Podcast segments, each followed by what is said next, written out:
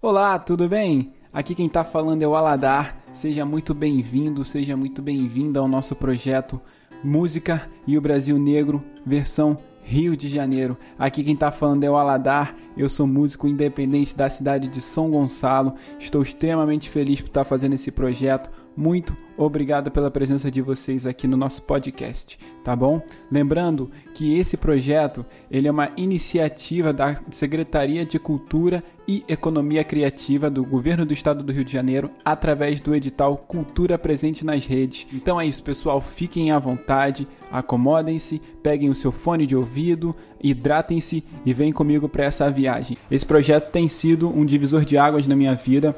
Eu gostaria de agradecer é, a oportunidade de estar tá colocando ele para frente, de estar tá levando ele para outras pessoas, né? Que construiu na realidade o edital, né? Cultura Presente, Cultura Presente nas redes, que foi a Secretaria de Cultura e Economia Criativa do Estado do Governo do, do, do Estado do Rio de Janeiro, né? Que assim como eu, outras mais de 1.500 artistas aí estão nesses dois meses de agosto e setembro produzindo seu conteúdo, se apresentando nas redes sociais, provando que a arte ela, ela tem todo o poder e potência né, para estar tá inundando esses lugares, né? E que tem gente produzindo conteúdo muito, muito, muito interessante e muito importante, né? Então isso é, é extremamente gratificante. Fazer parte desse time tem sido uma felicidade imensa. E eu só tenho a agradecer a todo mundo que está aqui comigo, que está aqui comigo desde o início. A gente começou a fazer as nossas lives em agosto e a gente já está no meio de setembro, né, se encaminhando para o final do mês. É e a gente está saindo muito bem, vocês estão saindo muito bem e eu só tenho a agradecer. Muito obrigado. Já ouvi os anteriores que está presente nesse aqui, pô, vocês são incríveis, incríveis, incríveis, tá? Então vamos lá. O meu nome é Aladar. Eu sou rapper aqui da cidade de São Gonçalo, compositor, sou, estu sou estudante de história, então quis transformar criar a música e a história, né?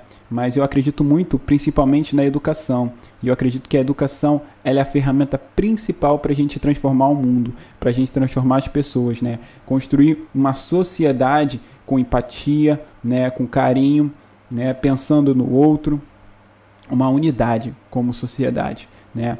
E eu acredito também que quando a gente tem um problema como o racismo, por exemplo, a gente precisa entender a estrutura dele, a gente precisa entender esse problema, né? Porque entender, conhecer a história desse problema é a melhor forma da gente combatê-lo, tentar combatê-lo. E sozinho a gente não consegue fazer. Por isso que eu chamo vocês para esse diálogo né, aqui comigo. Eu sei que por muitas vezes eu fico falando aqui, mas eu prefiro, preciso muito. É... Fala do ô, beleza, parceiro? Tranquilo? Salve! Preciso muito que vocês compartilhem aqui suas ideias comigo através do, é, do da live, né, do chat, que é um espaço democrático para a gente conversar, trocar essa ideia, né? Enfim, galera, é mais ou menos isso. Agradeço vocês por estarem aqui. Ontem a gente fez uma live, anteontem também, a live de ontem a gente contou com a presença da Priscila dos Santos, que é doutoranda da, é, do campo da, das letras. Então foi um período, foi, foi um bate-papo muito, muito, muito forte, muito maneiro. Né? E eu gostei bastante de fazer esse bate-papo com ela. Galera que está aqui no Instagram, Colhem no, no YouTube, no meu canal do YouTube, Aladar Oficial, que a gente está fazendo uma live aqui de um projeto bacana pra caramba. E para vocês ouvirem com a maior qualidade que vocês puderem. Beleza, galera? E é isso. Tô com vocês aqui, então vamos lá. Vou lançar agora a primeira música. A primeira música não vai ser da, da, dessas músicas novas que eu trouxe aqui. São músicas que eu construí dentro, desse, dentro dessa estrutura, né? Para quem não conhece o projeto, a gente lança à luz a comunidade preta no Rio de Janeiro do século XIX e faz um paralelo com os acontecimentos de hoje, com o que a gente vive hoje, né? Para tentar identificar, né, e entender esse racismo estrutural que vive até os dias atuais, né? Então, para mim entender esse lugar é a forma da gente que a gente tem para combatê-lo, tá? Hoje eu não vou, não vou é, ter entrevistado, vou só trocar essa ideia com vocês. Pretendo não tomar muito tempo de vocês, porque geralmente as nossas lives ela duram quase duas horas. Tem, tem live aqui que a gente fez com quase três horas. Isso mesmo, quase três horas de live, né? Trocando essa ideia com vocês. Então é isso, pessoal. Deixa eu abrir aqui a música. Essa música que eu vou tocar agora né? Ela tá no nosso EP chamado Caseiro, que esse EP ele também está aqui no YouTube, né? Mas ele também está nas plataformas digitais. Então quem puder colar, é, ouvir esse som depois desse encontro de hoje. Agradeço bastante, vai ser muito gratificante ter você por, com, com a gente lá também, tá? Então vamos lá, galera. Essa música aqui, ela se chama Pretérito no Presente. Beleza, galera? E é isso. Vocês estão ouvindo o som? Vocês estão ouvindo aí? Tá tranquilo? Ei, ah. Assim, ó. Ei.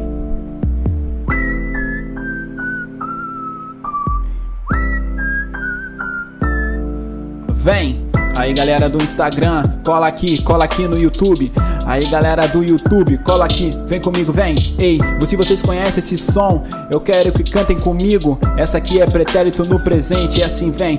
E olha quanto tempo que eu passo aqui, e nessas vielas já não enxergo nada, só ouço um barulho de preto sofrendo, tremendo, ocupando toda a calçada. Diz quanto tempo que falta, irmão. Diz quanto tempo pra isso acabar. Diz quanto tempo que falta, João. Diz quanto tempo pra nós inspirar, só sobrou o banzo, sua palidez e essas histórias mal contadas. E o livro cheio de rostos desconhecidos e palavras desencontradas, mais que desgraça. Chamaram a gente de pecador, mas que pecado é esse que foi inventado depois de inteirado, colocando culpa na nossa cor e é fake news, irmão. Não coloque esses braços nas nossas almas pro YouTube. Ei! É preciso ser inteligente pra ver que a gente se fode no fim da equação. Vai! Ei! Eu quero ver um tempo pra pensar. Se quando a chuva terminar. Vai ser um tempo de felicidade, não de maldade. Eu aqui, eu aqui, eu quero ver um tempo pra pensar. Se de quando a chuva terminar, vem, vem, vai ser um tempo de felicidade e não de corpos mortos. Ei, ah. Larará, larará,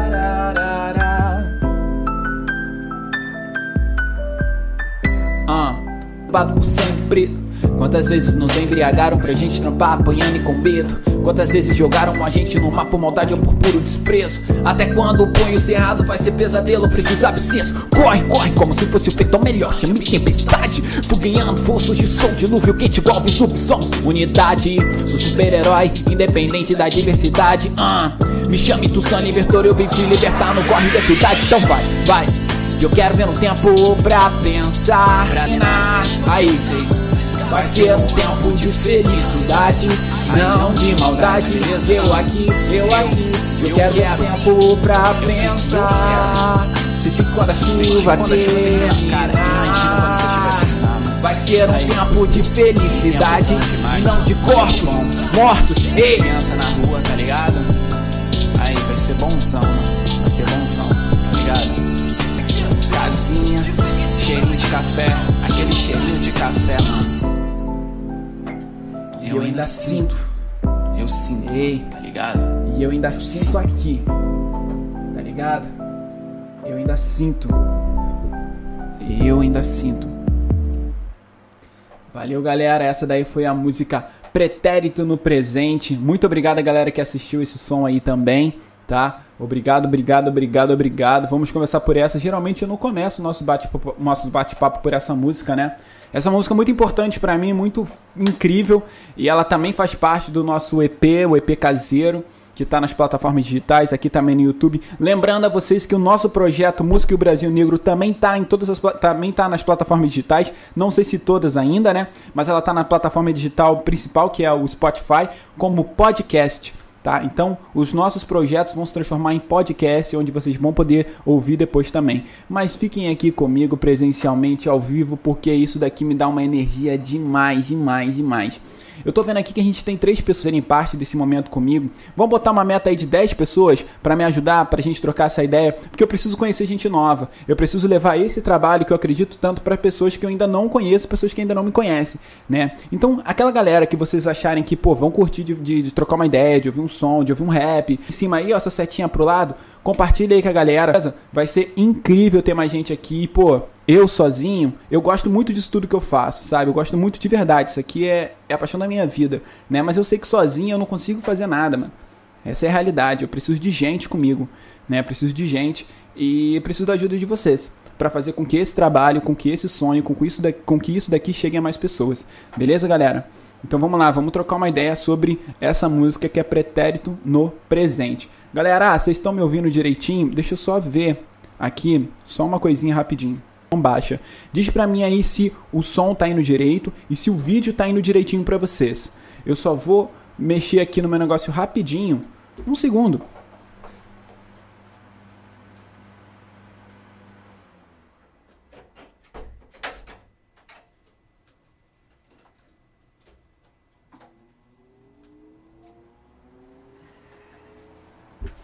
Voltei, voltei, voltei. E aí, galera, vocês estão conseguindo me ver direitinho? Ouvir direitinho aí? Beleza? Posso continuar? Vou continuar aqui então. Galera, é o seguinte, essa música se chama Pretérito no Presente, porque tem uma corrente historiográfica chamada presentismo, se eu não me engano, né, que acredita que o passado ele ainda faz parte do presente, né? Mas não todo o passado, é claro, mas o passado notório, aquele passado que faz se presente no que faz se presente no presente, né? Então, existem coisas que, que deixaram de existir, que já passaram, né? Mas que sua influência vive até os dias de hoje. E aí eles dizem que isso é o presentismo, né? Então, nessa ideia, nesse conceito, né, eu quis trazer algumas coisas que eu acredito que vivem até os dias atuais, né, ah, beleza, Nathalie, beleza, show. É, coisas que são que, que, vivem até os dias atuais, né? Dentro desse do nosso tema, é claro, né? E que vivem até os dias atuais. Então eu peguei essa música para justamente é, assegurar isso. O maior, o maior exemplo que a gente tem dessa coisa que aconteceu no final do século XVIII, mas que é, muito da sua estrutura, muito do que foi mudado daquele período vive até os dias atuais. Né? Até mesmo o, o que a gente tem hoje como direita, esquerda, né, o modus operandi da economia, enfim, diversos fatores vivem até os dias atuais e são produto desse acontecimento que já passou, mas que, vi, mas que se perpetua até os dias de hoje, né? Então eu peguei algumas coisas que aconteceram naquele período e coloquei para cá, né? Então vamos lá. E olha quanto tempo que eu passo aqui nessas vielas já não enxergo nada, só ouço um barulho de preto sofrendo tremendo ocupando toda a calçada. Diz quanto tempo que falta então? Diz quanto tempo para isso acabar? Diz quanto tempo que falta, João? Diz quanto tempo para nós respirar? Beleza? Então, galera, é... quantas vezes a gente anda pelo centro do Rio de Janeiro, né, e não encontra gente morando na rua? Né?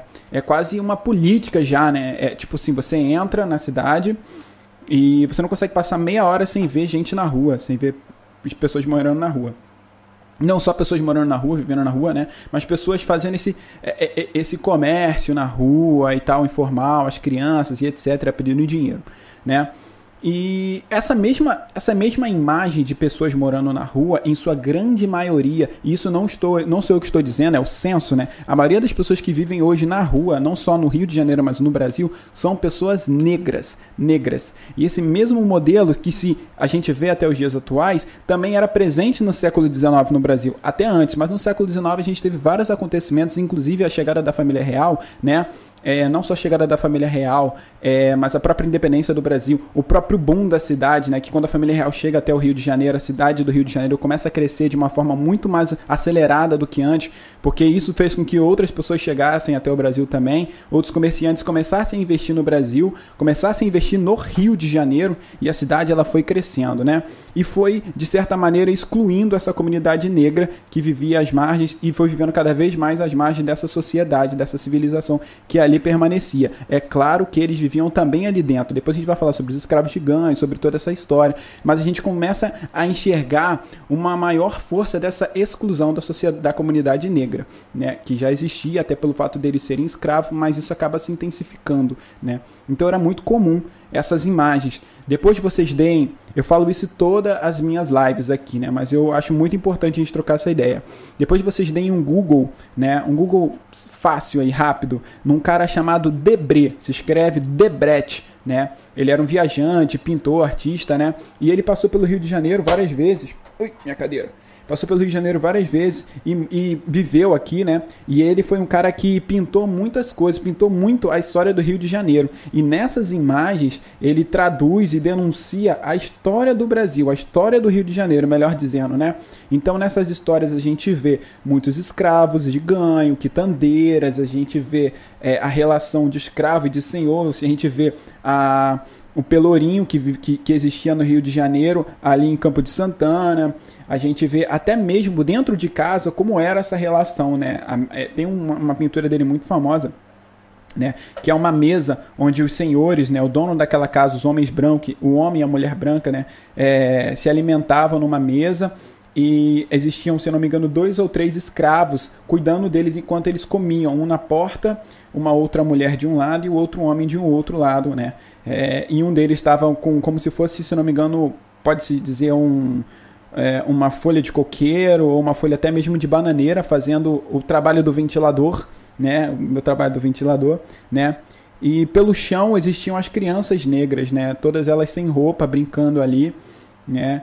E e talvez comendo o resto da comida, não sei te dizer, não sei dizerem para vocês ao certo, né? Porque exist, existem várias, existem vários momentos dessa escravidão no Brasil e no mundo, né?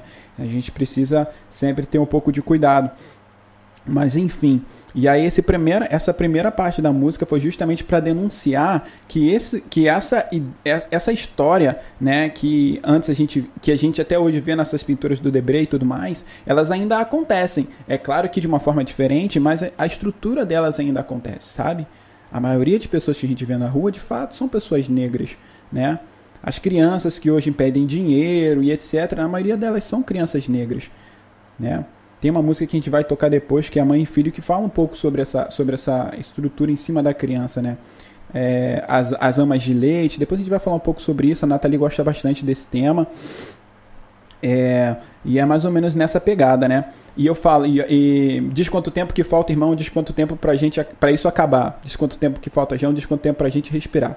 E essa respirar é uma referência direta ao que aconteceu com George Floyd, né? I can breathe eu não consigo respirar. Né? E os negros hoje, eles. Hoje não, né? Durante muito, bastante tempo, né? A gente não consegue respirar, né? A gente não consegue respirar. Então isso é uma parada que a gente precisa falar, a gente precisa conversar sempre sobre isso, tentar encontrar cada vez mais argumentos, mais informações nos livros, na conversa, no diálogo, para entender esse lugar e estar tá sempre recebendo essas informações, tá, pessoal? É... É, só sobrou o Banzo e sua palidez e essas histórias mal contadas em um livro cheio de rostos desconhecidos e palavras desencontradas. Né? Só sobrou o Banzo e sua palidez. Galera, Banzo é uma palavra africana que se a gente fosse sei lá, tentar traduzir ela, ela é um sentimento de tristeza tão forte, fundido com uma, uma solidão e com uma tristeza e com uma saudade tão forte, tão forte, que supera a ideia que a gente tem aqui no Brasil, né, da nossa da aliança língua portuguesa da palavra tristeza, né? E muitos negros morreram de banzo, sofreram de banzo, né? Porque a partir do momento que eles que eram usurpados da sua terra, era deixado para trás a sua cultura, a sua religião, a sua existência dentro de um grupo, né? E em muitas culturas africanas e também de outros países, né, a partir do momento em que você não pertence àquele grupo ali, é como se você não existisse, é como se a sua você sem quem você era, era pertencer àquele lugar, era pertencer àquele grupo. Você tinha uma função daquele grupo, né? Quando você é retirado daquele grupo, a sua função deixa de existir. E a partir do momento que ela deixa de existir, você não tem mais motivos para sua existência. E aí muitos negros sofrem de banzo, né?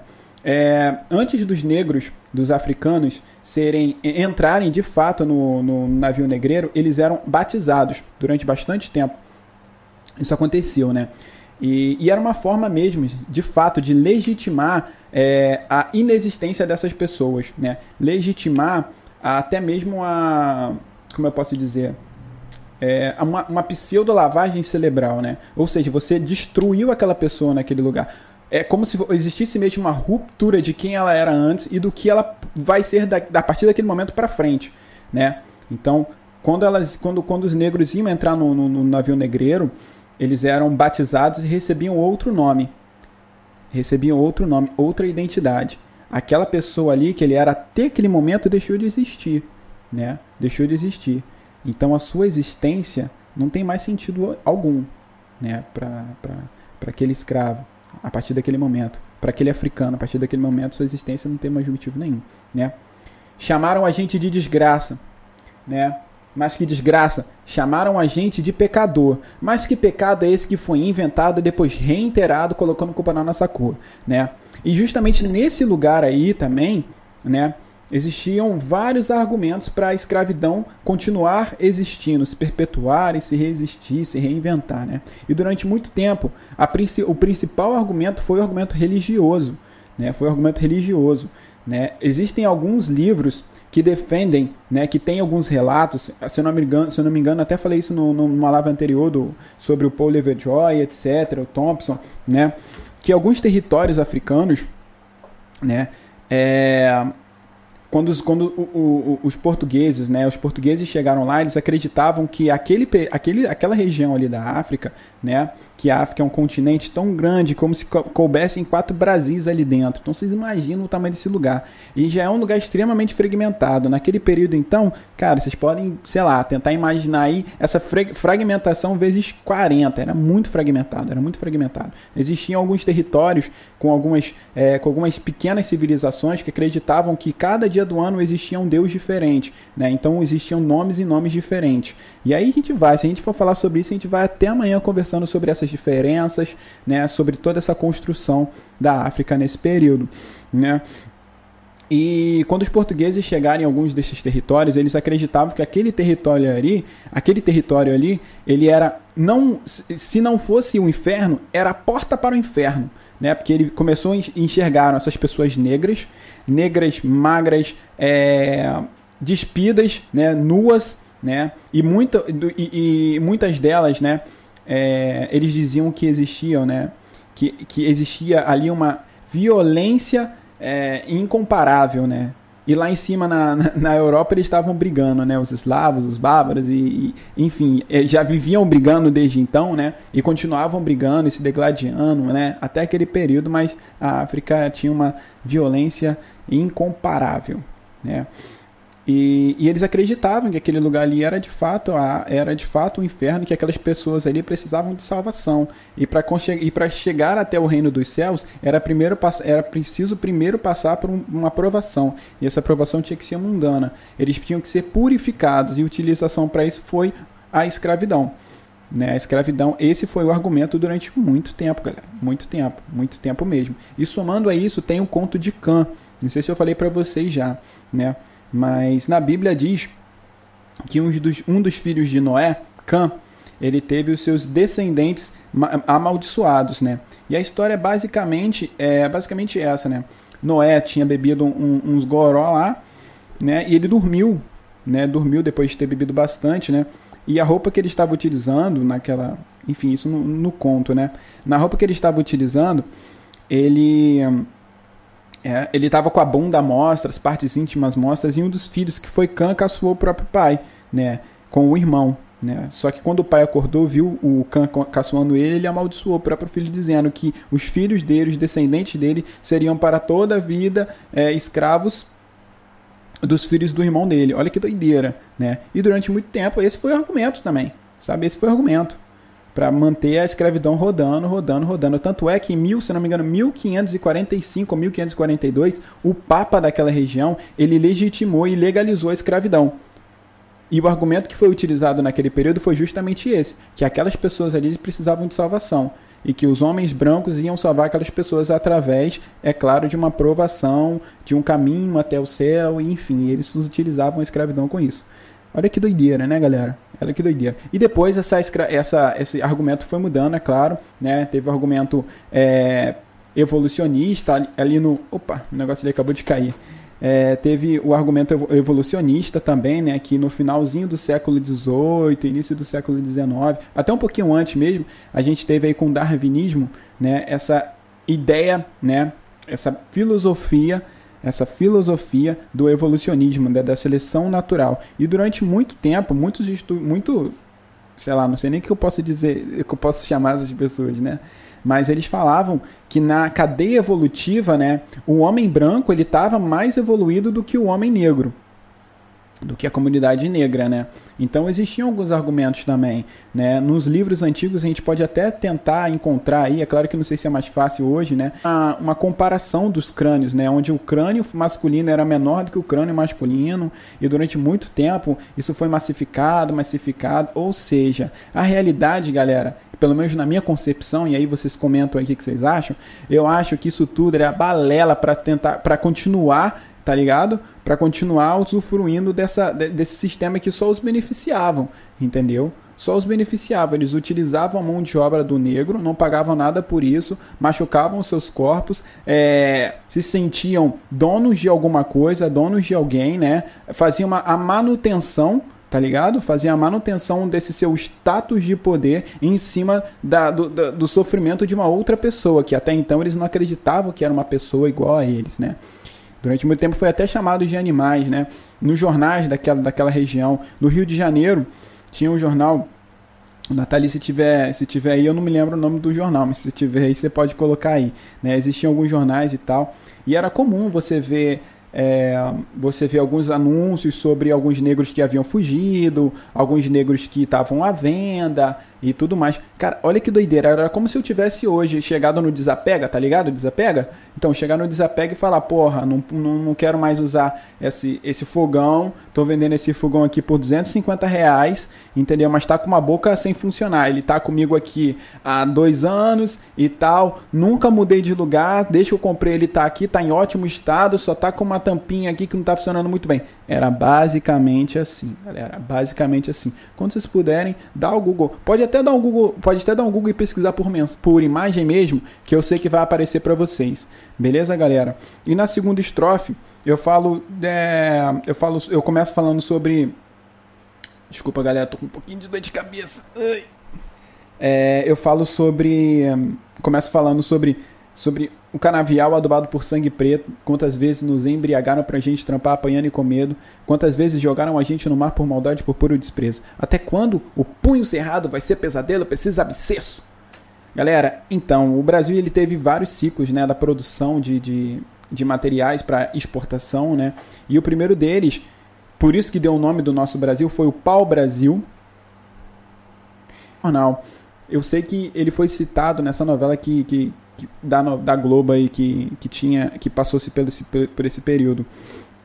Enfim, galera, é, o Jornal do Comércio também, Jornal do Comércio também. É só vocês colocarem ideia no Google. Vocês vão encontrar imagem mesmo, vocês vão ver, né? E algumas delas, né, tem até foto, foto não, mas algumas gravuras e etc, né? É, quando eu falo sobre, esse, sobre essa parte, quantas, é, um canavial adubado por sangue preto, é que no Brasil existiam ciclos né, dessa produção, de exportação, de materiais para exportação. E no primeiro momento foi o pau-brasil, que deu nome ao nosso país. O segundo momento foi a cana-de-açúcar. O terceiro momento foi é, a extração de ouro e de metais preciosos. E o quarto e último foi o café. Né? E a gente, a maior parte do nosso tempo desse trabalho, né, no ciclo do café, que é 1800 começou antes, é claro, mas ele ganhou muita força em 1800 e aí foi seguiu-se, né? É, acabei de receber aqui um copo de água com ah, obrigado. Com remédio para dor de cabeça. Eu tô com muita dor de cabeça. Deve ser o calor. Com certeza.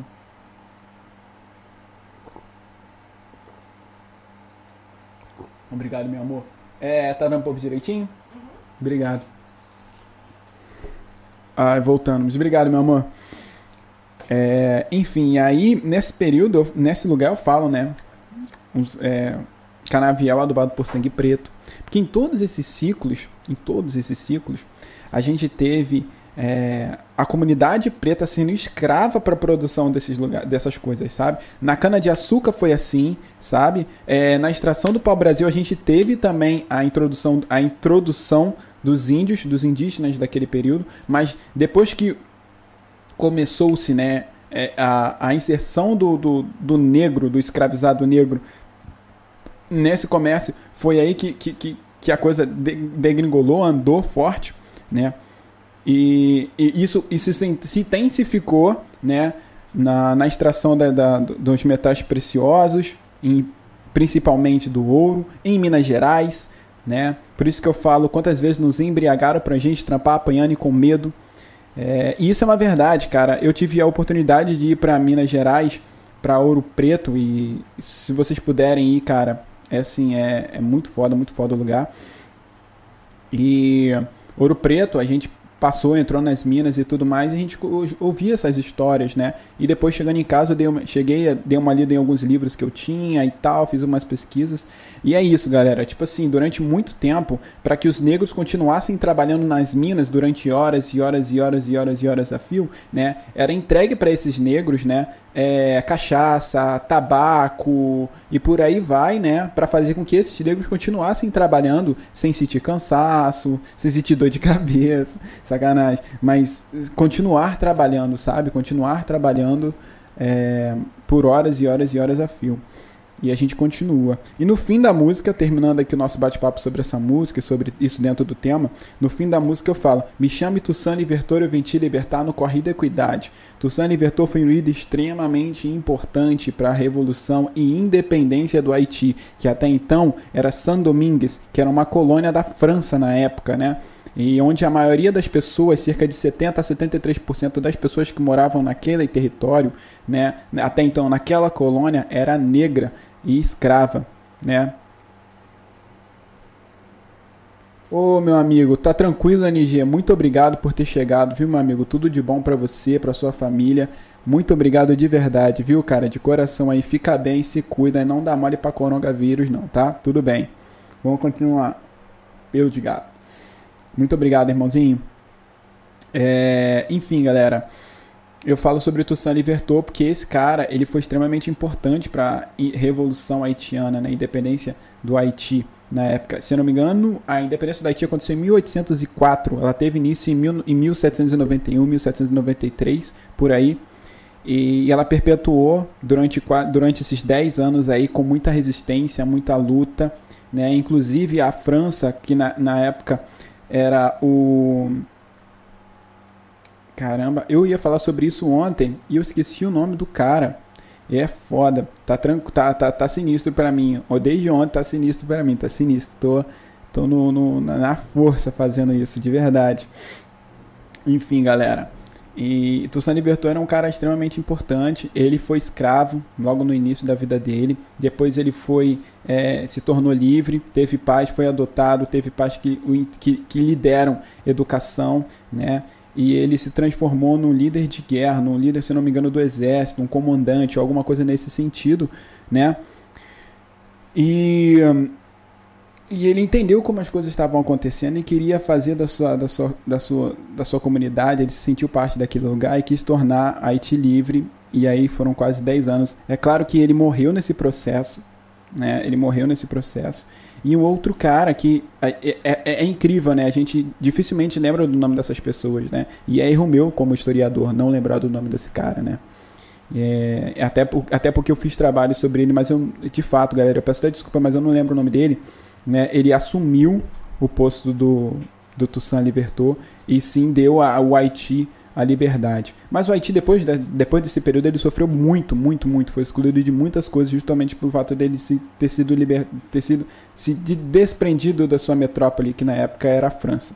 Né, galera? Então vamos para a próxima música, porque eu falei um tempão sobre essa música aí. Eu falei para vocês que não ia tomar muito tempo de vocês hoje e já tô tomando tempo pra caramba. Então vou fazer as próximas músicas, a gente vai trocando uma ideia um pouco mais sucinta, é porque essa música aqui, ela tem muita informação. E eu deixei algumas informações para trás, porque senão a gente vai embora, vai, vai, vai, vai e não para, né? E eu já falo pra caramba, já falo muito. E eu tenho um negócio que quando eu falo sobre uma coisa, se eu lembro da outra coisa, eu paro de falar o que eu tô falando aqui começo a falar da outra coisa, até voltar para cá, entendeu? E aí, antes de eu voltar para cá, aquela outra coisa já me levou para outro lugar. Quando eu vejo, eu tô que nem o Batman, voando por aí, muito doido.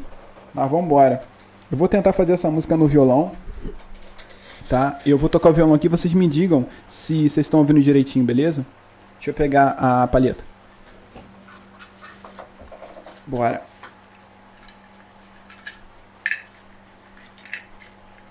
Vamos que vamos. Vocês estão bem aí, cara? Vocês estão me vendo direitinho? Vocês estão tomando bastante água? Estão se alimentando? Como é que tá a vida de vocês? Fala pra mim.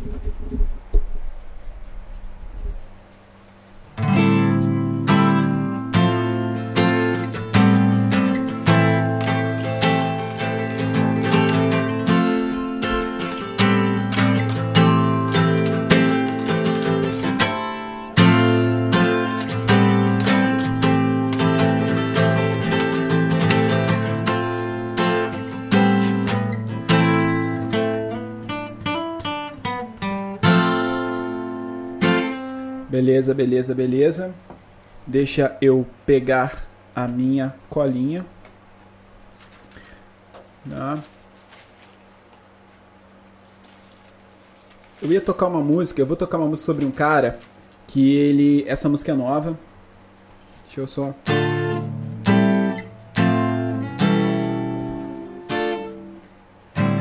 Eu vou tocar uma música sobre um cara, né, que é, eu acho, ele, ele passou pouco tempo da vida dele no Rio de Janeiro, mas ele é importante para coisas que aconteceram até dentro do Rio de Janeiro, né, que é Luiz Gama, cara, Luiz Gama, esse homem é incrível, eu me espelho, só um minuto, começou a chover, que delícia, eu me espelho muito em Luiz Gama, é um cara que me dá muita, muita energia, muita, muita, muita vontade ainda de fazer as coisas, né, a gente tem sempre que enaltecer, né, que sempre que destacar os nossos heróis. E um dos meus heróis é Luiz Gama. A lista é grande, a lista é grande de heróis. Eu tenho super-heróis aí incríveis, mas o Luiz Gama é um cara que eu me espelho muito e que faz eu refletir bastante sobre o meu lugar como uma pessoa negra e o meu lugar como uma pessoa responsável, sabe? Uma, uma pessoa com, com uma vocação, sabe? Que não pode parar. Que não pode parar. E é isso.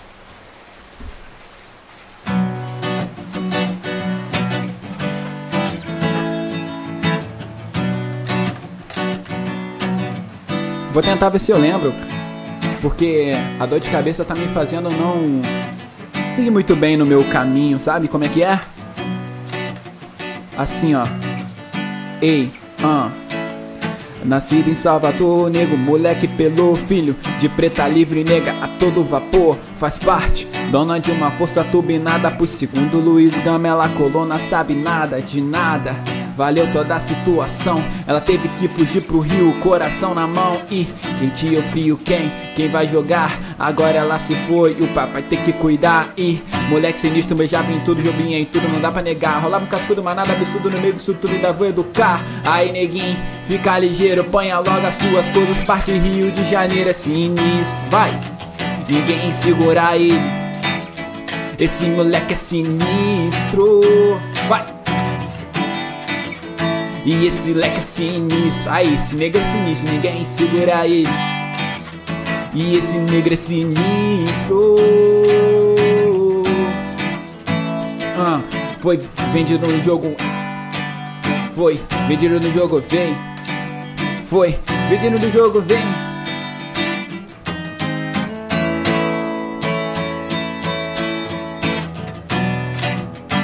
Ei, eu me esqueci. Haha.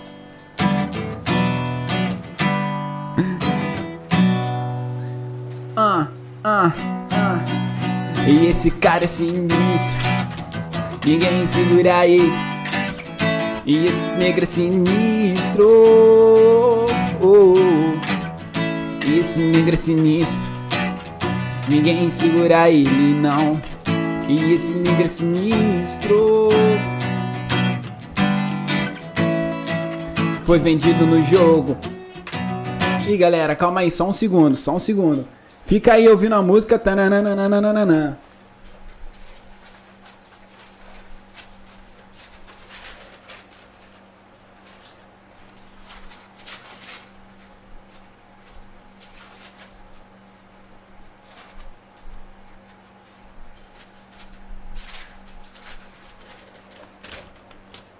Aí, galera.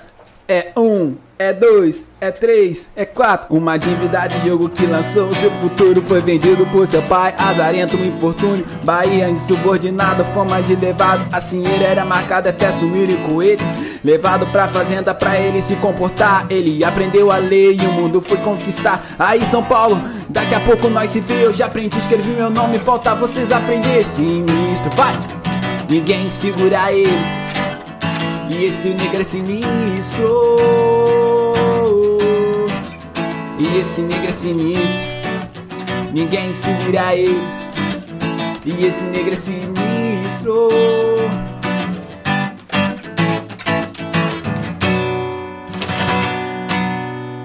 Valeu, galera. Muito obrigado. Desculpa aí o erro, desculpa mesmo.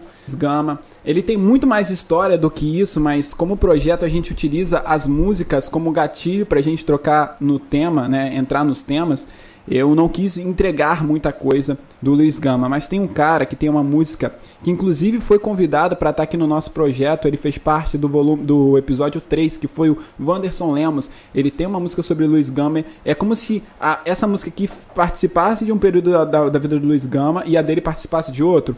Então, depois colhem lá Wanderson Lemos com W para ouvir a música é, do Luiz Gama, tá? Enfim, galera, é, Luiz Gama foi um cara extremamente importante, extremamente importante, mas eu queria falar sobre a importância dele e sobre a genialidade desse cara, tá? É, ele era negro, né? É, ele morava em Salvador, nasceu em Salvador, ele é filho de uma, de uma, de uma mulher negra e livre, né? O pai dele era fidalgo, né, tinha alguma coisa, ele era, como, se, como podemos dizer, herdeiro de alguma coisa, né? Ele não era uma pessoa pobre, mas também não era uma pessoa rica, ele era um fidalgo, tá? Se a gente fosse traduzir dessa maneira, mas é claro que é um pouco, um pouco além disso, mas a gente não vai ficar falando aqui de, pô, várias paradas dentro da, da faculdade, eu não quero isso, quero que a gente troque uma ideia, beleza? Enfim, galera, e a mãe dele, ela participou da Sabinada, que foi uma revolução, uma, uma revolta que aconteceu por lá mesmo, né? Revolta Negra. E ela era arretada, ela era muito potente, muito forte mesmo, né? Tanto é que ela foi caçada, ela teve que fugir para o Rio de Janeiro, sabe? Ela foi fugiu do Rio de Janeiro.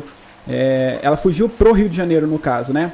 Enfim, e aí depois de algum tempo, depois de alguns anos, o pai do, do, do Luiz Gama e Luiz Gama, eles vieram para o Rio de Janeiro, né? E o pai do Luiz Gama perdeu o Luiz Gama, né? O filho, numa mesa de jogo. Ele jogava e o filho dele perdeu o filho dele. E aí o filho dele virou escravo. Luiz Gama ele virou escravo, ficou escravo durante um tempo. Se eu não me engano, ele perdeu, ele ficou, virou escravo a partir dos 6, 8 anos e foi até a adolescência assim, né? Só que ele, ele não aceitava nada, cara. Não aceitava nada, sabe? Não aceitava mesmo. Entendeu? Então ele lutou bastida, né? Essa, é, é, esse lugar de escravo mesmo, né? E ele era conhecido por ser muito arretado, né? Por ser é, baiano. Ah, esse baiano aí, esse, esse, cara de Salvador. Ele era, ele era, enfim, ele era uma pessoa rebelde, rebelde, né? E o senhor dele, naquele período, o que, que ele fez? Ele pegou o, o, o Luiz Gama e transferiu ele da, da cidade, né? Que ele trabalhava na cidade, transferiu ele da cidade para uma fazenda, né? Justamente para deixar esse moleque mais tranquilo. Deixar esse moleque mais tranquilo, né? Porque, porra, ele era sinistro sinistro. Isso tá. Vocês podem dar um Google depois aí que, pô, vai ser maneiraço vocês conhecerem a vida deles. A dele, acredito que isso vai, vai trazer uma reflexão bacana para vocês, bacana mesmo. Tá? E quando ele chegou na, na, na, fazenda, ele continuou, começou a trabalhar, né? Começou a trabalhar na, na tal, tudo mais na casa. Mas ele conhecia um cara, se não me engano, era, era, era um dos parentes desse senhor e tudo mais, esse brother. E ele começou a aprender a ler e escrever com esse cara. Aprendeu a escrever, aprendeu a escrever a ler e escrever com esse maluco.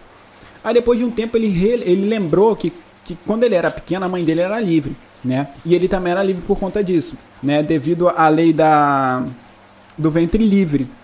Né? E ele lembrando disso, ele fugiu da, da, da, da fazenda e foi para São Paulo, porque ele entendia que a mãe dele estava por lá, algo nesse sentido.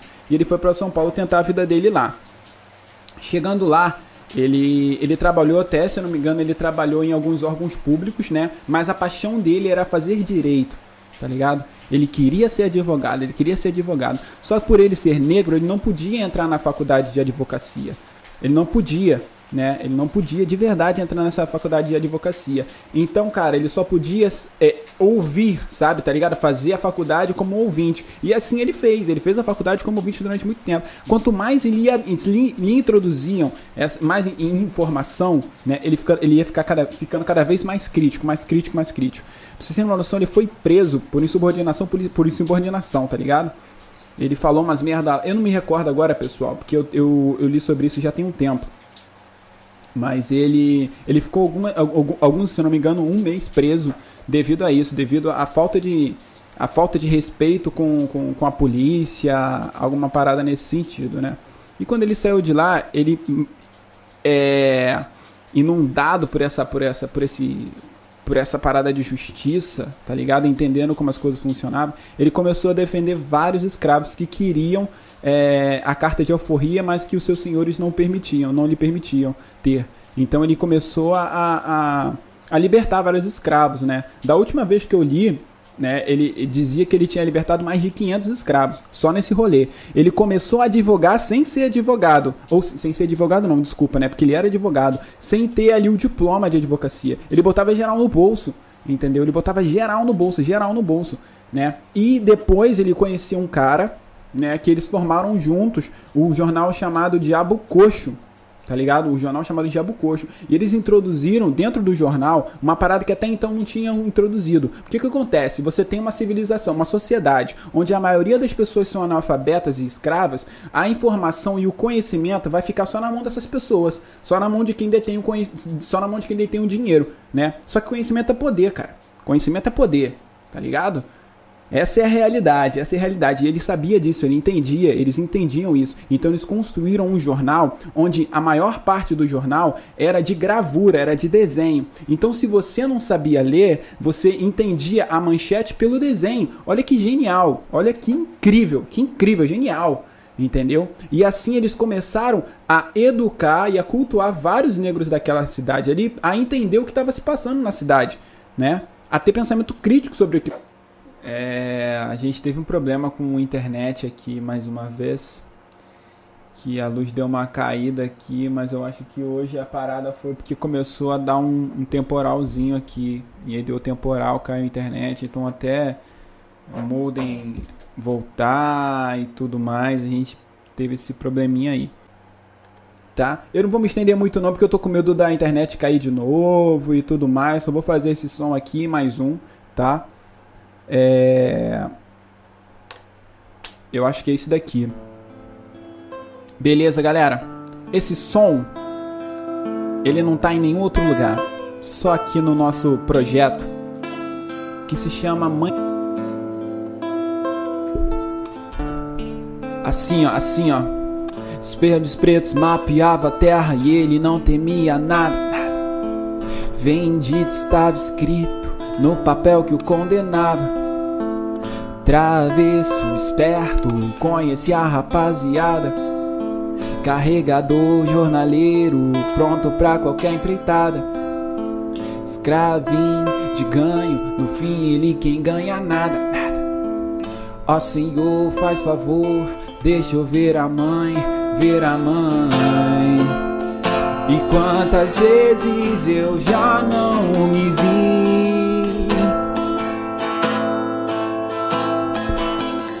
Ei, e quantas vezes eu queria que a gente andava por toda a freguesia, de igreja a igreja nós rezava Pai Nosso, Ave Maria, saía do Sacramento, Candelária e Santa Rita. E força, força. A gente gostava mesmo era do campo de Santana, Lá nós comia, brincava, sorria, mas lá também tinha o Pelourinho, bem onde a gente ficava. Essa era a forma deles fazer a gente lembrar deles, nunca se esquecer deles, nunca. Lembrar que a gente tem que trabalhar, fazer a gente nunca se esquecer que a gente tem Senhor, que a gente é dono de alguém e eles ainda, eles ainda roubam o filho da gente, o filho da gente. E quantas vezes eu já não me vi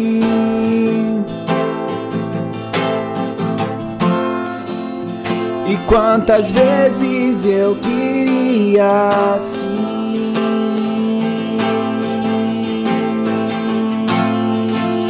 E quantas vezes eu já não me vi, eu me vi. E quantas vezes eu queria, eu queria. Ei.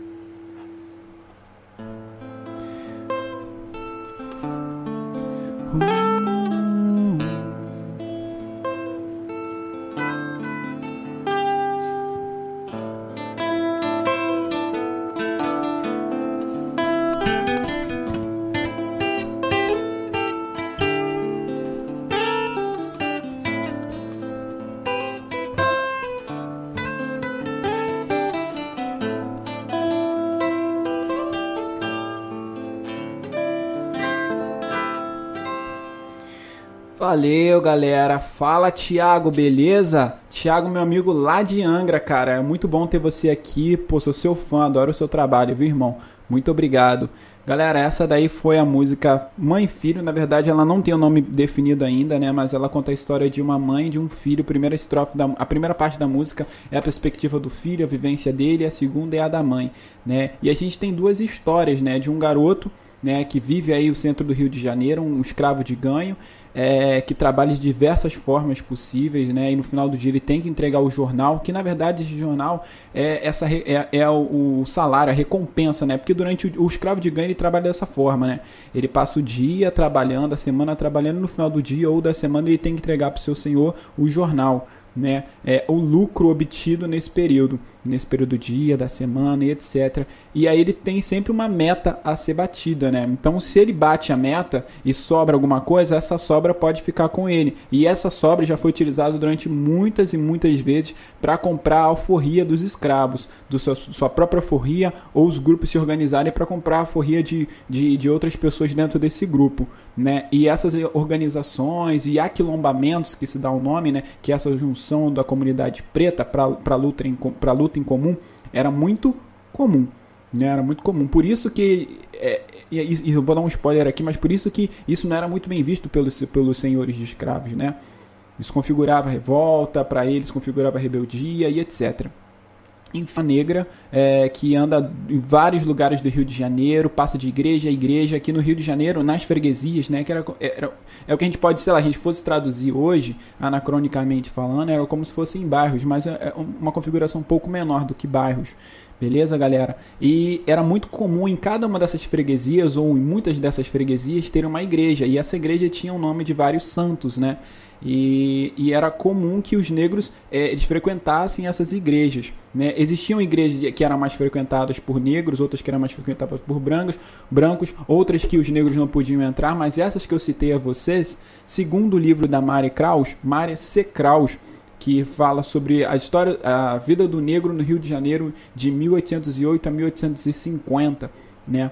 Ela traz para gente essa informação que eu julguei muito importante falar sobre esse caminho que era obtido, né? E muitas dessas, dessas igrejas, né? Elas tinham basicamente uma função, né? Algumas igrejas elas tinham as igrejas, né, por si só, ela tinha uma função de, de coletividade, de, de, socia, de socialização entre esses negros também. E algumas tinham, é, por, por conta do, do santo que cada uma delas carregava, uma função até mesmo na hora da reza, na hora da, da oração. Né? Por isso que eu quis trazer para vocês esses vários lugares, essas várias igrejas e a função de cada uma delas. E no Campo de Santana, que hoje é ali próximo à, àquela, àquela grande rodoviária do centro do Rio, ou próximo ali mesmo da Biblioteca Parque do centro do Rio, é, existia o Pelourinho, que era onde era açoitado, era onde era castigado esses escravos. Né? E na maioria das vezes eles colocavam esse pelourinho justamente onde os negros ficavam, que era justamente para que eles lembrassem que se alguma coisa saísse da, do, desse caminho né, pré-estabelecido pelo Senhor e pela comunidade senhoril do Rio de Janeiro, eles iam ser castigados. Tá? E você tem essa, essa, essa personagem que é a mãe, né, que ela teve o seu filho vendido logo muito pequeno, né, e que era uma coisa que era uma prática muito comum, né, que era amas de leite, que a que a Nathalie também troca muito uma ideia sobre isso. Ela, me, inclusive, me ajudou bastante nesse, nesse lugar. Que era a função dela era justamente esse lugar da as amas de leite. Elas, elas tinham uma função, mas trazendo um pouco para essa perspectiva, né? Você tinha também as mulheres negras, as mães negras, né? Que tinham seus filhos vendidos logo muito pequeno, logo muito pequeno. Eles eram comercializados logo muito pequeno, né? E do outro lado você tem essa mãe né? Que quando, quando eu escrevi ela, eu imaginei ela nesse lugar da, da, que, da mulher que cuida o filho de uma mãe de, de uma mãe branca que até mesmo amamenta essa criança, né? Mas o seu filho mesmo ela não sabe onde está. Ela não sabe onde está o seu filho porque ele foi vendido logo muito pequeno e está trabalhando como escravo de ganho para um senhor. E aí ele trabalha de diversas coisas, né? de diversas maneiras difíceis, de diversas maneiras dos escravos que trabalhavam é, tirando o, é, os. Como é que eu posso dizer? O cocô e o xixi da, da, da casa das pessoas, porque não tinha um sistema, um sistema é, é, fluvial. Pode ser dito. É assim que se dá o um nome, né, galera? Eu não sei. Me corrija se eu estiver errado. Né? Higiene básica e etc. Né? Não existia essa construção ainda. Então esses homens eles passavam quando a, a, casa a cidade já estava escurecendo ou no dia seguinte amanhecendo era comum ver esses homens esses tigres que eram homens fortes etc com barris nas costas né ou pequenas pequenas é, pequenos carrinhos levando esses baldes e baldes barris e barris de de cocô e xixi dessas casas aí tá enfim aí a gente pode ir longe porque existiam muitas e muitas, muitas e muitas funções para esses escravos de ganho. É, e é isso, galera. Não vamos estender muito não nessa música aí. E tem muita coisa para falar, mas eu não quero tomar muito tempo de vocês, porque só nessa daqui a gente já tem 20 minutos, tá? Deixa eu ver aqui que eu separei uma música. É uma música, uma música diferenciada nova que eu quis separar para você. Para vocês, na verdade. Deixa eu só encontrar aqui. Eu queria fazer a música do EP. Vocês querem que eu faça uma música do EP? Cola aí se vocês quiserem. Se vocês quiserem a música nova aqui, fala pra mim. Pra gente não tomar muito o nosso tempo. Essa aqui já foi também. Eu acho que é essa daqui, que foi uma música que eu fiz sobre sobre é, os quilombos, né, sobre os quilombolas e sobre essa prática.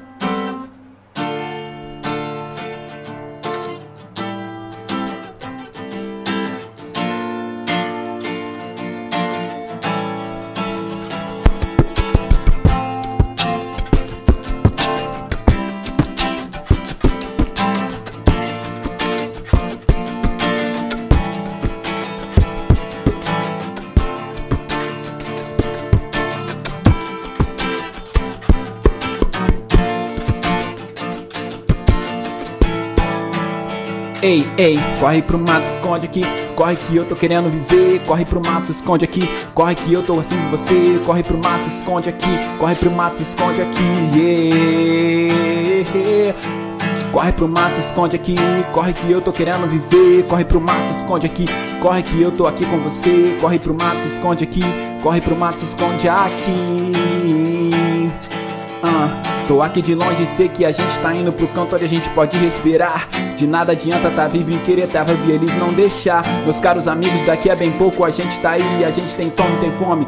E disso não dá pra fugir. Uh, afiado na capoeira, levantar poeira, meu corpo é fechado. É braço moldado na enxada, é onça fintada, espírito indomável. Ninguém me segura, tem tempo que isso tava levantada. Foi eles abaixa a orelha e fugiu nego pra todo lado. Corre pro tempo, se esconde aqui. Corre que eu tô aqui vindo te ver. Corre pro mato, se esconde aqui. Corre que eu tô afim com você. Corre pro mato, se esconde aqui. Corre pro mato, se esconde aqui. Se esconde aqui comigo pra gente sobreviver. Corre pro mato, se esconde aqui. Corre que eu tô afim, se esconde aqui.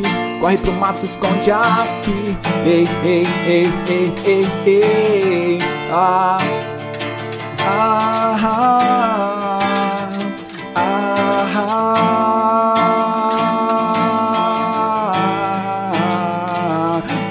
Deixa a gente viver, deixa só acontecer e deixa a gente se juntar. É pra gente sobreviver. Deixa a gente aqui, deixa a gente sobreviver. Pois nada adianta tá vivo se eles não querem, deixa a gente viver. Eu queria tá com você e sentir-me um pouco mais de mim, e um pouco mais de mim. Eu queria sentir você e eu queria estar com você. Num lugar onde a gente pode chamar de meu. Corre pro mato, se esconde aqui. Corre que eu tô querendo te ver Corre pro mato, se esconde aqui Corre que eu tô afim de ficar com você E viver e viver Valeu, valeu, valeu, galera.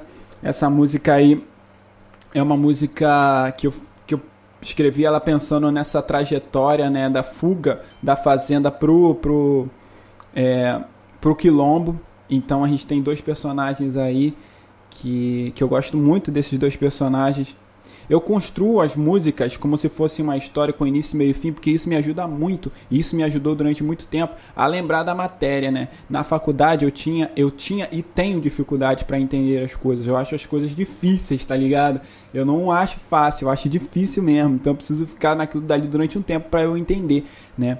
E o que me ajudou a entender é que quando o professor estava explicando a matéria, eu tentar construir uma, uma, uma história no meio daquilo dali, sabe? Para eu me colocar naquela situação, porque aí eu tenho uma memória, não só uma memória do que o professor está passando, mas talvez até mesmo uma memória histórica na minha cabeça, sabe? Como se eu estivesse fazendo parte daquilo dali. Então eu tento construir minhas músicas nessa ideia mesmo de uma história porque isso me facilita bastante para pensar, tá? Mas para quem não sabe, galera, os quilombos eram essas, era esses, esses é, é difícil falar que era um território, né? Porque eles eram, eles eram mutáveis, sabe? Eles também se locomoviam, também eles mudavam de, de, de lugar, de território, né? Mas enfim, era uma organização, a gente pode chamar de organização, pode chamar de, de comunidade, né? De resistência. Ela não, não era exclusiva, necessariamente uma comunidade. É, é uma comunidade abolicionista, tá ligado? Ela era uma, uma comunidade mesmo de resistência, de sobrevivência daqueles negros. E por muitas vezes esses negros é, que viviam em, em, situações horríveis, como a gente já sabe, como a gente já recebeu essas informações, né? Eles fugiam e estabeleciam ali uma, uma comunidade que a gente chama de quilombos, de quilombolas, né? E na sua maioria eles viviam da pesca, viviam da plantação, viviam da caça. Isso depende de onde eles estabeleciam esses, é, é, essa, essas comunidades, esses quilombos, né? E os quilombos eram chamados. E quem vivia nos quilombos eram chamados de quilombolas, né? E esses quilombos, eles, durante todo esse período da, da, nossa escravidão brasileira, eles tiveram várias, várias configurações, né?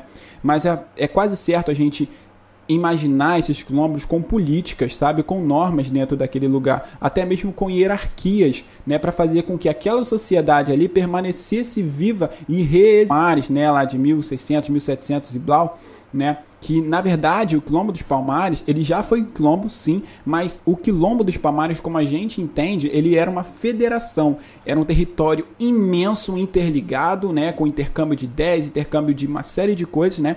Que era formado por vários quilombos, entendeu? Então o quilombo dos Palmares ele era uma federação de quilombos, eram vários quilombos, né? Ligados, né? Pelo, pelo quilombo, tipo, por essa como se fosse uma rede invisível, né? E, enfim, aí tinha a trajetória entre um e outros e tal, tinham pessoas que, que é, se locomoviam entre um e outros, né? E a gente tem, né, como grande herói brasileiro, o, o, o, zumbi, o zumbi dos palmares, né? Que estudos recentes comprovaram que zumbi não é apenas importante nessa construção, nessa construção do quilombo, né? E um deles, um desses cargos se chama zumbi né? Então, quando a gente fala de zumbi dos palmares, a gente está lançando a nossa imagem a, essa, a, a, esse cargo, cargo não, mas essa, essa posição social dentro do quilombo. Né? A gente tem a Dandara, que é sim, que foi a esposa de um desses zumbis, que é o zumbi que a gente mais conhece, né? Mas a gente teve outros zumbis. E, e é como se fosse, era como se fosse dividido, né? Você tem o líder mor, né, da, da, da organização, que era destinado a, a, a, a sei lá, as batalhas, né, a esse lugar mais de, de, de, de, prática, e do outro você tem um líder mais religioso, né, que era como se fosse, sei lá, um líder espiritual, né, alguma coisa nesse sentido. Que também tem um outro nome que eu não me recordo agora para falar para vocês.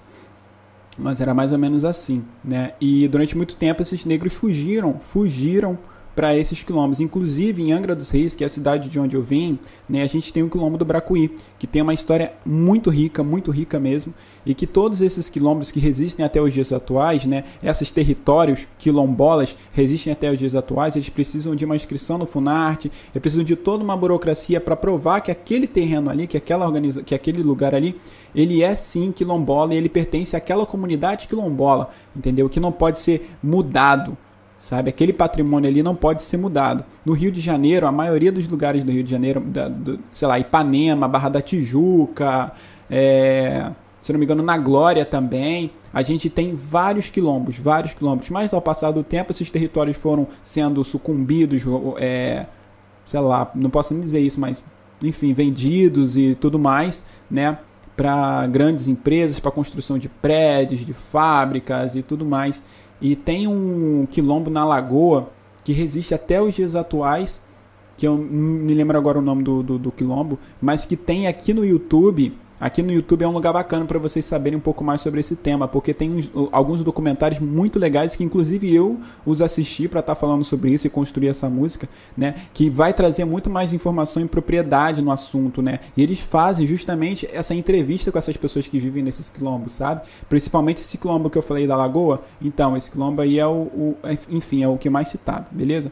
Galera, eu vou para minha saideira, tá? Com vocês aqui para não tomar muito tempo de vocês né? E enfim, porque tá tarde já também pra gente. Vou para nossa saideira. Essa daqui, galera, é do novo álbum Caseiro, que também faz parte do Caseiro. Muitas delas pertencem ao projeto, nasceram nesse pro... coisa do projeto. Então, se vocês querem entender um pouco mais sobre a minha carreira, sobre esse projeto, a... ouçam o EP Caseiro que está nas plataformas digitais, está aqui no YouTube também. Se você não segue, não é inscrito no canal, se inscreve no canal, é... dá o like para ajudar e vamos continuar produzindo Hoje é o nosso penúltimo episódio, amanhã é o nosso último episódio e tá muito legal. Muito obrigado por vocês que compareceram hoje. Muito obrigado mesmo. Pô, a gente teve problema com internet, teve problema com luz que caiu e tudo mais, e vocês estão aqui me ajudando, me colocando esse, esse apoio, e eu acho isso extremamente importante para mim e eu fico extremamente grato por isso extremamente grato mesmo. Muito obrigado. Eu sei que é sábado, pô, sábado à noite, que todo mundo espera alguma coisa de um sábado à noite. E, e nós estamos aqui estudando, trocando essa ideia, né, falando sobre assuntos extremamente sérios. E então, galera, eu só tenho a agradecer a vocês. Muito obrigado mesmo. Muito obrigado de coração. E eu desejo a vocês ah, muita luz, muita prosperidade, dinheiro no bolso, sim, para vocês fazerem as coisas que vocês querem fazer, tá? Para não sentir, é, sei lá, medo de não conseguir fazer as coisas para vocês serem até felizes também, porque eu acho que o dinheiro traz é, não precisar mais pagar aluguel, não se preocupar mais com o preço do arroz, não se preocupar mais com a vida financeira dos nossos parentes e pais, etc, né? Nossos amigos, ajudar isso que já traz um, um confortinho pra gente, tá? E enfim, se vocês acreditam no meu trabalho também, compartilhe para outras pessoas aí. Deixa eu chegar a mais pessoas com a ajuda de vocês, porque é o que eu disse no início da live. Sozinho eu não sou ninguém, ninguém, ninguém. Para isso aqui continuar funcionando, eu preciso da ajuda de vocês de coração. E, e é isso, cara. Conto muito com vocês, sinto a energia de vocês e vamos que vamos, tá, galera? Essa daqui se chama. Deixa eu só identificar aqui qual é a música que eu vou tocar para vocês. Acho que eu vou tocar eu ia tocar Prisioneiros, mas como eu não vou poder falar sobre Prisioneiros, eu vou falar sobre. Vou tocar a Estado de Alerta, tá bom, pessoal? Tocar Estado de Alerta. E vai. Primeira música do nosso EP. Assim, ó. Ei, a chorando. Jurei que polícia tava me maltratando, mano, olha que pesadelo esses tão racistão de me travesseiro. Não tenho um minuto de paz, de dia de noite já não aguento mais. Tem irmãozinho morrendo e eu tô aqui sentindo dor.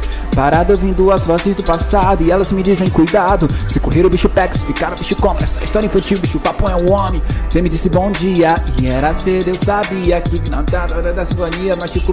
Aí, ei, ei, eu acenderia uma vela, seu nome eu colocaria na oração até que você passa-se por essa essa porta meu corpo inteiro estaria a milhão. Histórias, histórias, histórias, histórias, histórias. Quanta gente já ouviu? É sangue, é sangue, é sangue, é sangue É sangue pintando asfalto do Brasil. E é preto, é preto, é preto É ladrão, até quando o punho de alerta vai ficar ligado temendo esses vacilão? Ei, queria dizer pra você bom dia. Ah, ah, Queria dizer pra você bom dia. Queria dizer pra você Pô, ei, queria dizer pra você bom dia. Queria dizer pra você bom dia. Queria dizer pra você. Reservado para um tal fudido amador. Não olhe, não chore, só sinto horror. Dos copos que invadem minha sala Demissora de um tal bandido pastor. Incentivam a guerra do preto com preto Branco jogando ração. A chuva que hoje molha eles É a mesma enchente que mata o irmão. E cê me disse bom dia E era cedo, eu sabia Que a nota fora da sinfonia Machuca o meu corpo que não desafina. Eu peço a Deus e aos meus ancestrais Que guardem o teu coração. E que a próxima vez que você me encontrar Não seja afundado dentro de um caixão. Histórias, histórias, histórias, histórias, histórias quanta gente já ouviu. É preto, é sangue, é sangue, é sangue, é sangue que tá no asfalto do Brasil. E é preto, é preto, é preto, é ladrão. Até quando o estado de alerta vai ficar ligado temendo esses vacilão? E é preto, e é preto, e é preto, é ladrão. Até quando o estado de alerta vai ficar ligado temendo esses vacilão? Repito, repito, repito, por que não? Até quando o estado de alerta vai ficar ligado temendo esses vacilão? Vai! Queria dizer pra você bom dia. Queria dizer pra você bom dia. Queria dizer pra você. Geral, geral, ei. Queria dizer pra você bom dia. Ah, ah. Queria dizer pra você bom dia. Queria dizer pra você. Ei, queria dizer pra você bom dia. Queria dizer pra você bom dia. Pra você.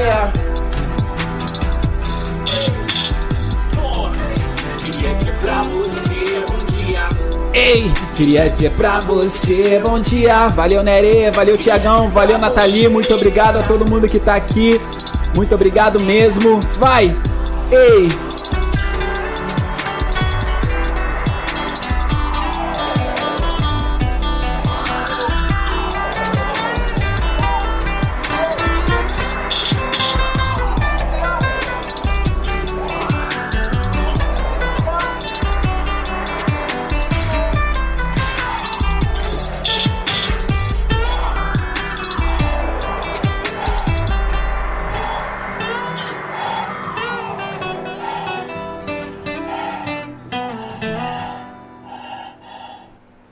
Valeu, galera. Ó, galera, na moral mesmo, vou fazer outra aqui só porque me deu vontade pra caraca de fazer esse som. De verdade, de verdade. Não vou nem falar dele, só vou fazer mesmo esse som aqui porque eu tô muito na vibe de fazer esse som.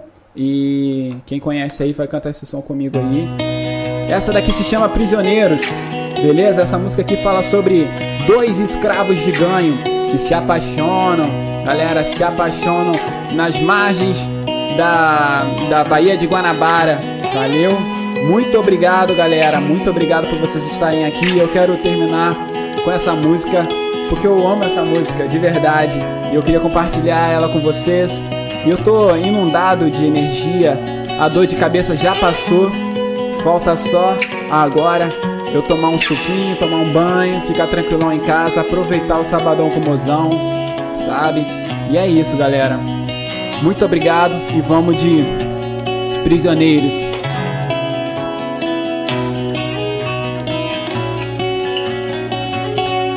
Ei, ela passou e ele a viu.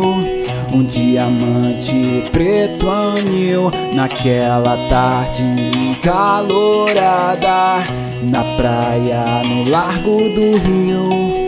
Uma preta de beleza rara, uma rainha porém escrava e uma coroa de coisas pra vender e marcas e correntes para conceber. Ele pensou em se achegar um pouco mais. Ela foi então o socorrer. Valeu, Nathalie!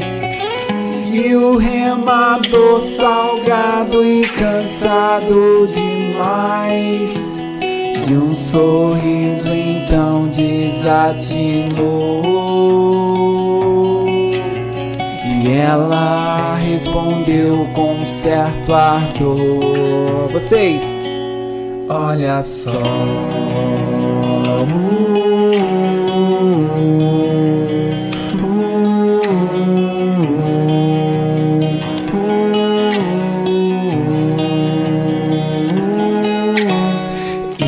Dia que se seguiu, lá de longe ele a viu, remou, remou, feito um orixá. Fala, Lince! De orgulhos amanhã, obrigado, meu parceiro. Areia quente, abraço também. Seus corpos os levam onde não há mais ninguém. Vou trabalhar, vou economizar. Pra gente ficar forra e poder se casar.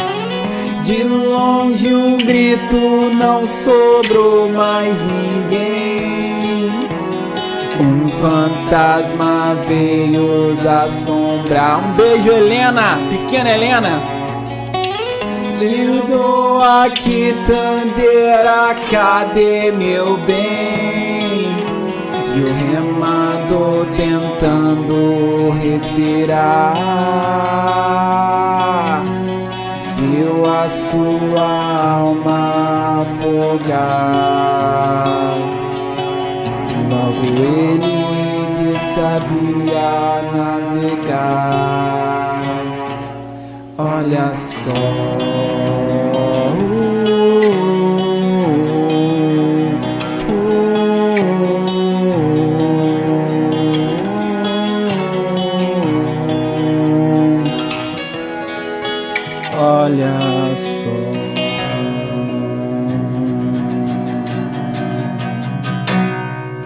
Valeu, galera. Muito obrigado. Boa noite para vocês. Aproveitem a, o sabadão.